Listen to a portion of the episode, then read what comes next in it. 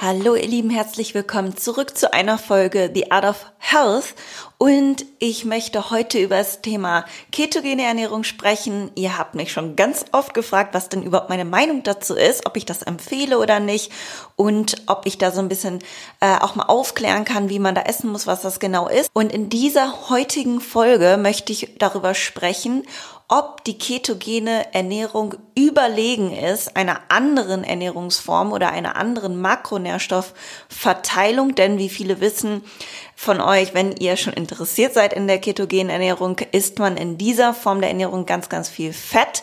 Und ich möchte heute darüber sprechen, ob das eher Sinn macht als eine andere Form der Diät, ob du mehr Fett verbrennst, dadurch, dass du Ketonkörper bildest und äh, was es damit auf sich hat. Und dazu werde ich auch eine Studie anführen und mehr dazu gleich.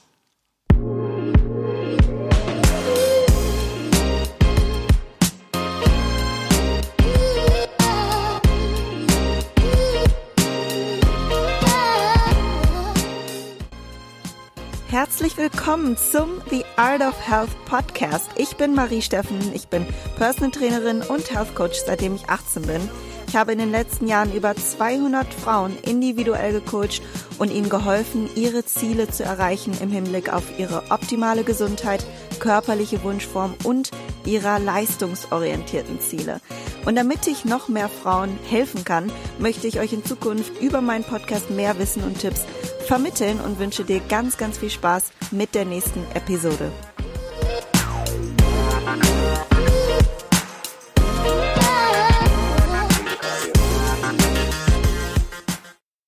Also, wir starten, wie gesagt, damit, was ist überhaupt die ketogene Ernährung? Und dann möchte ich auf die Studie eingehen, wo wir dann auch sehen, ob wir bei der ketogenen Ernährung mehr Fett verbrennen, dadurch, dass wir in einem anderen Stoffwechselmodus switchen. Und in einer anderen Folge werde ich nochmal auf weitere Pro- und Kontrapunkte der ketogenen Ernährung eingehen. Aber ich werde das jetzt hier nur auf diese Frage äh, beziehen, diesen Podcast, weil das natürlich für die meisten jetzt erstmal sinnvoll zu wissen ist, ist das etwas für mich, wodurch ich mehr Fett verbrennen kann, was mir ähm, ja eine, eine leichtere Diät erlaubt, beziehungsweise einen Vorteil erlaubt, um meine Wunschform zu erreichen.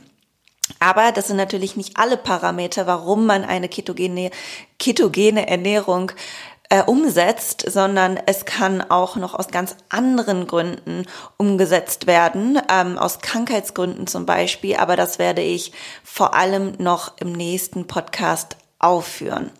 Also, was ist eine ketogene Ernährung? Die ketogene Ernährung verzichtet fast komplett auf Kohlenhydrate. Also du hast nur einen mini, mini, minimalen Anteil an Kohlenhydraten und die meisten schreien ja schon, wenn man irgendwo bei 100 Gramm ist oder kurz unter 100 Gramm. Aber bei der ketogenen Ernährung bist du tatsächlich nur zwischen 20 und 50 Gramm unterwegs. Und das ist notwendig, damit dein Körper Fett zur Energiegewinnung nutzt. Und durch diesen Kohlenhydratmangel verändert sich der Stoffwechsel und gerät in diese sogenannte Ketose, das, was ihr häufig hört.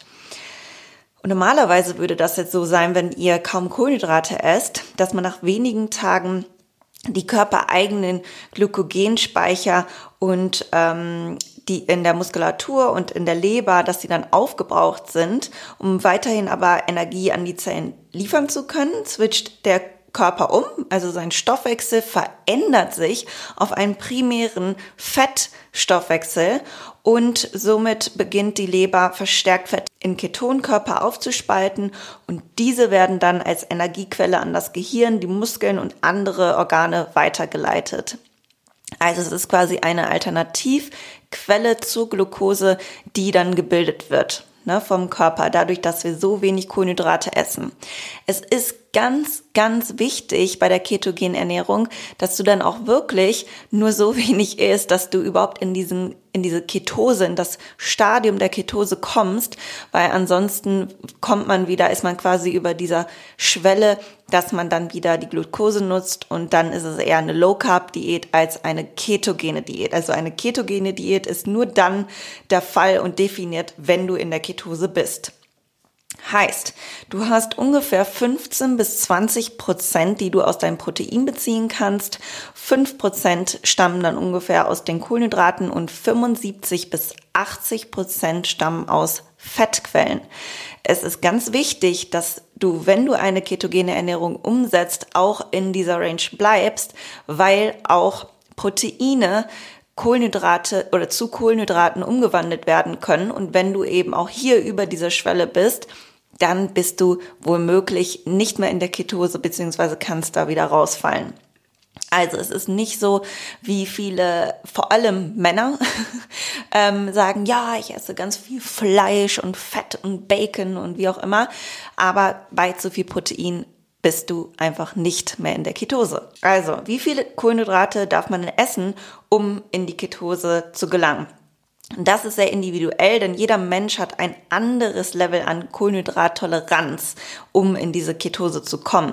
Also es gibt Menschen, die dürfen nicht mehr als 20 Gramm Kohlenhydrate äh, pro Tag essen, um dahin zu gelangen. Und es gibt auch Leute, die ein bisschen mehr vertragen. Es wird wohl empfohlen, dass man um ziemlich sicher in eine Ketose erstmal zu kommen, über zwei Wochen 20 Gramm Kohlenhydrate pro Tag oder weniger isst und danach langsam die Kohlenhydratzufuhr steigert, wo man dann aber immer noch in einer Ketose dann bleiben kann. Und die Grundlage zu dieser Berechnung ist immer, dass man die Netto-Kohlenhydrate berücksichtigt.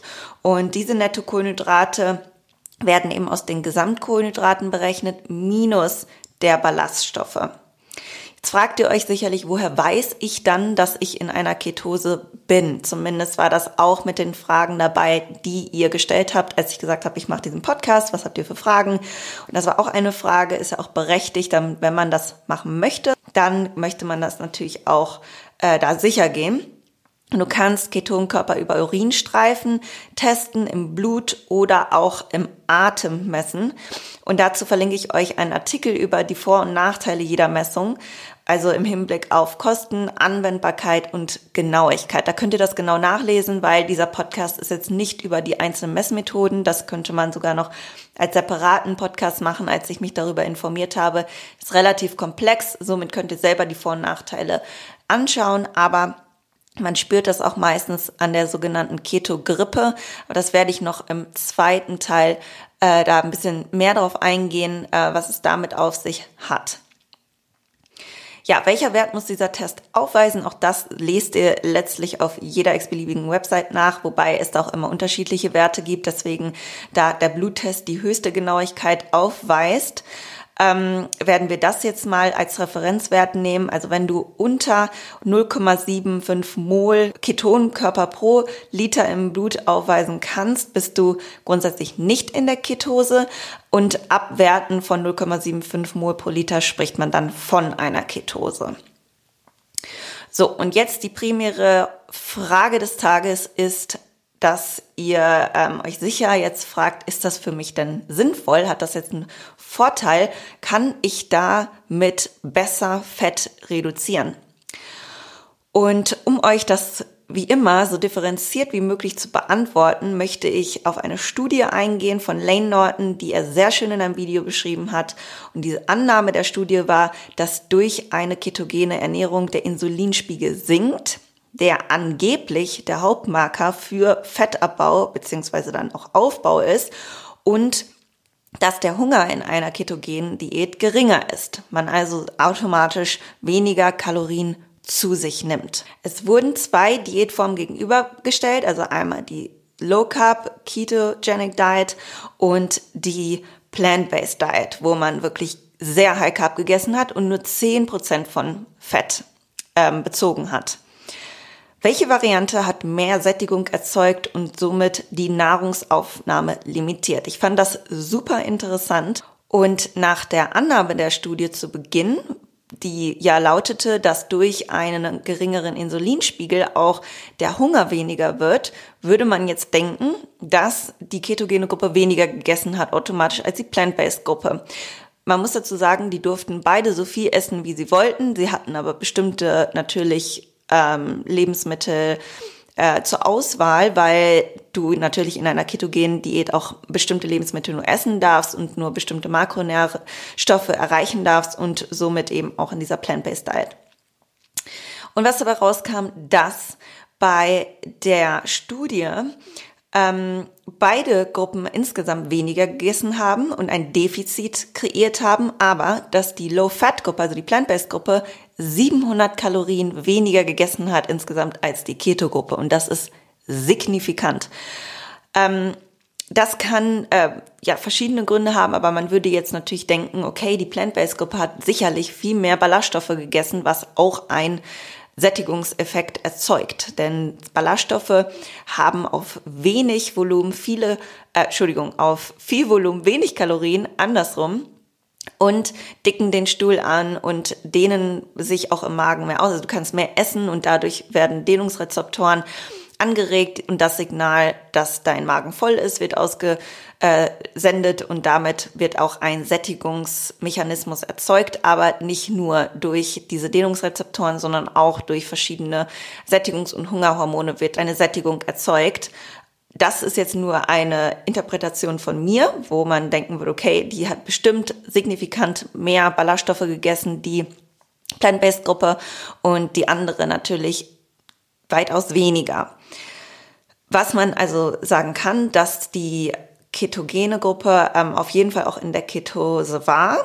Das äh, hat man festgestellt und äh, dass auch Insulin dadurch gesunken ist. Das spricht aber gegen die Annahme, dass Insulin dafür verantwortlich ist, dass wir mehr essen, wenn der Insulinspiegel steigt und dass wir nur dann abnehmen können, wenn wir einen ganz, ganz tiefen Insulinspiegel haben, weil beide Gruppen haben abgenommen, und ich erinnere nochmal, sogar die Plant-Based High Carb Gruppe hat viel, viel weniger automatisch gegessen. Das kann man also schon aus dieser Studie schließen. Was man auch noch gefunden hat, dass die ketogene Gruppe insgesamt mehr Gewicht verloren hat. Aber wenn man sich dann die fettfreie Masse angeschaut hat, hat die ketogene Gruppe etwas mehr fettfreie Masse verloren. Und es wird eben ähm, Wasser auch als fettfreie Masse definiert und vermutlich lag es da hauptsächlich ähm, dieser Unterschied dann am Wasser, weil man 2,7 Gramm Wasser pro Gramm Glykogen speichert und wir können circa 400 Gramm Glykogen im Körper speichern. Also das ist schon eine gute Menge, die du da an Wasser auch verlieren kannst natürlich. Das muss man mit berücksichtigen bei diesem Gewichtsverlust. Was man noch gefunden hat, dass die beiden Gruppen ihre Blutwerte grundsätzlich verbessern konnten und die ketogene Gruppe hat ihre Blutfettwerte minimal mehr verbessern können als die Plant-Based Gruppe. Was hier aber wichtig zu entnehmen ist, dass trotz dessen, dass die Plant-Based Gruppe viel mehr Kohlenhydrate gegessen hat, ihren nüchternen Blutzuckerwert und Insulinwert verbessern konnten und sich nicht von der ketogenen Gruppe unterschieden haben. Also beide waren im Defizit und das war der springende Faktor, warum sie ihre Werte verbessern konnten und nicht, weil die eine Gruppe ketogen gegessen hat und die andere Gruppe High Carb. So, man kann also mit beiden Möglichkeiten, mit beiden Varianten der Diätform den Blutzucker äh, verbessern, solange du im Defizit bist. Aber was die Studie zeigt, ist, dass die ketogene Diät nicht einer anderen Diät oder High Carb Diät überlegen ist oder Magic ist. Und da möchte ich auch noch mal zu einer weiteren Annahme der äh, ketogenen Verfechter zu sprechen kommen, dass dein Körper bei der ketogenen Diät in den Fettverbrennungsmodus überswitcht. Anstelle also Zucker zu verbrennen, verbrennst du konstant Fett als Energie. Das ist auch richtig. Wenn du keine Kohlenhydrate isst, nutzt dein Körper Fett als primäre Energiequelle. Das stimmt. Er wandelt also Fett in Fettsäuren und Ketone um und sendet die dann zu unseren Zellen als Energie. Das ist das Stadium der Ketose, das was ich beschrieben habe. Dein Körper ernährt sich von Fett und eben nicht von Kohlenhydraten. Aber selbst in der Ketose verbrennst du zuerst das aus der Nahrung aufgenommene Fett und danach das körpereigene Fett. Also du verlierst nicht automatisch konstant Gewicht dadurch, dass du in einer Ketose bist. Also du musst immer noch wie bei jeder anderen Ernährungsform, ob es jetzt plant-based ist, High Carb, ähm, Ketogen, vegan, Fasten, was auch immer es ist, in einem kalorischen Defizit sein, damit dein Körper nicht mehr nur die aus der Nahrung aufgenommenen Makronährstoffe nutzt, sondern auch an die Fettdepots geht. Nochmal, wenn du viel Fett isst, verbrennst du auch viel Fett, speicherst aber auch viel Fett. Genauso, wenn du sehr wenig Fett isst, verbrennst du auch weniger, speicherst du auch weniger Fett. Der Netto-Fettabbau und Aufbau kommt also auf deine Kalorienbilanz an. Es gab ja auch eine Studie von Kevin Hall, der eine High-Carb-Diät neben einer High-Fat-Diät gegenübergestellt hat. Und beide Gruppen haben gleich viel Fett verloren, wobei die Low-Fat-Diet-Gruppe sogar ein bisschen mehr Fett verloren hat ähm, aber nicht signifikant mehr.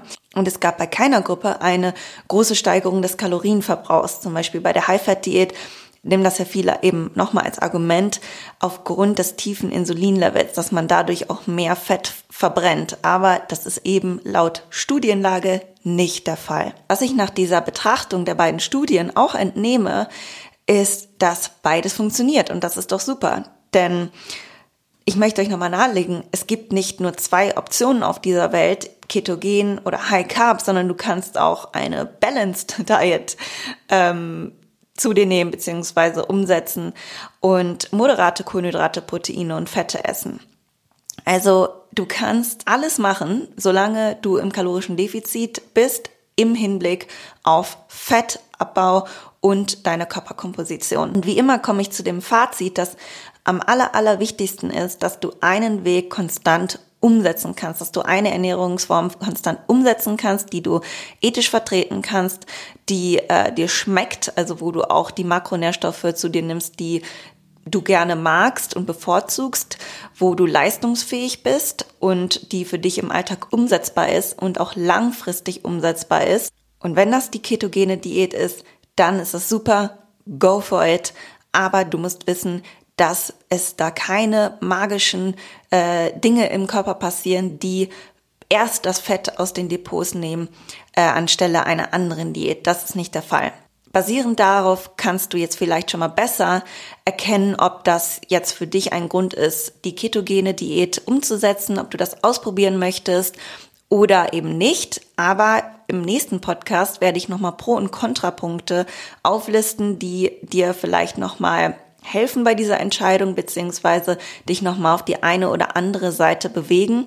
Und ich finde, das ist eine sehr, sehr interessante ähm, Studie von Lane Norton, die gezeigt hat, dass es eben im Hinblick auf Körperkomposition egal ist, was du tust und dass man sich für beide Wege entscheiden kann. Also ich bin nicht gegen die ketogene Diät und ich bin auch nicht gegen eine plant-based High Carb Diät oder gegen das Fasten oder sonst irgendwas sondern es muss für jemanden umsetzbar sein und es muss für jemanden gewährleistet sein, dass der Körper gesund ist, leistungsfähig und ähm, ja, dass man die Ziele natürlich damit erreichen kann. Das finde ich ist das Aller, Allerwichtigste. Also ihr Lieben, ich melde mich beim nächsten Podcast wieder mit den Pro- und Kontrapunkten. Das wird bestimmt nochmal interessant sein.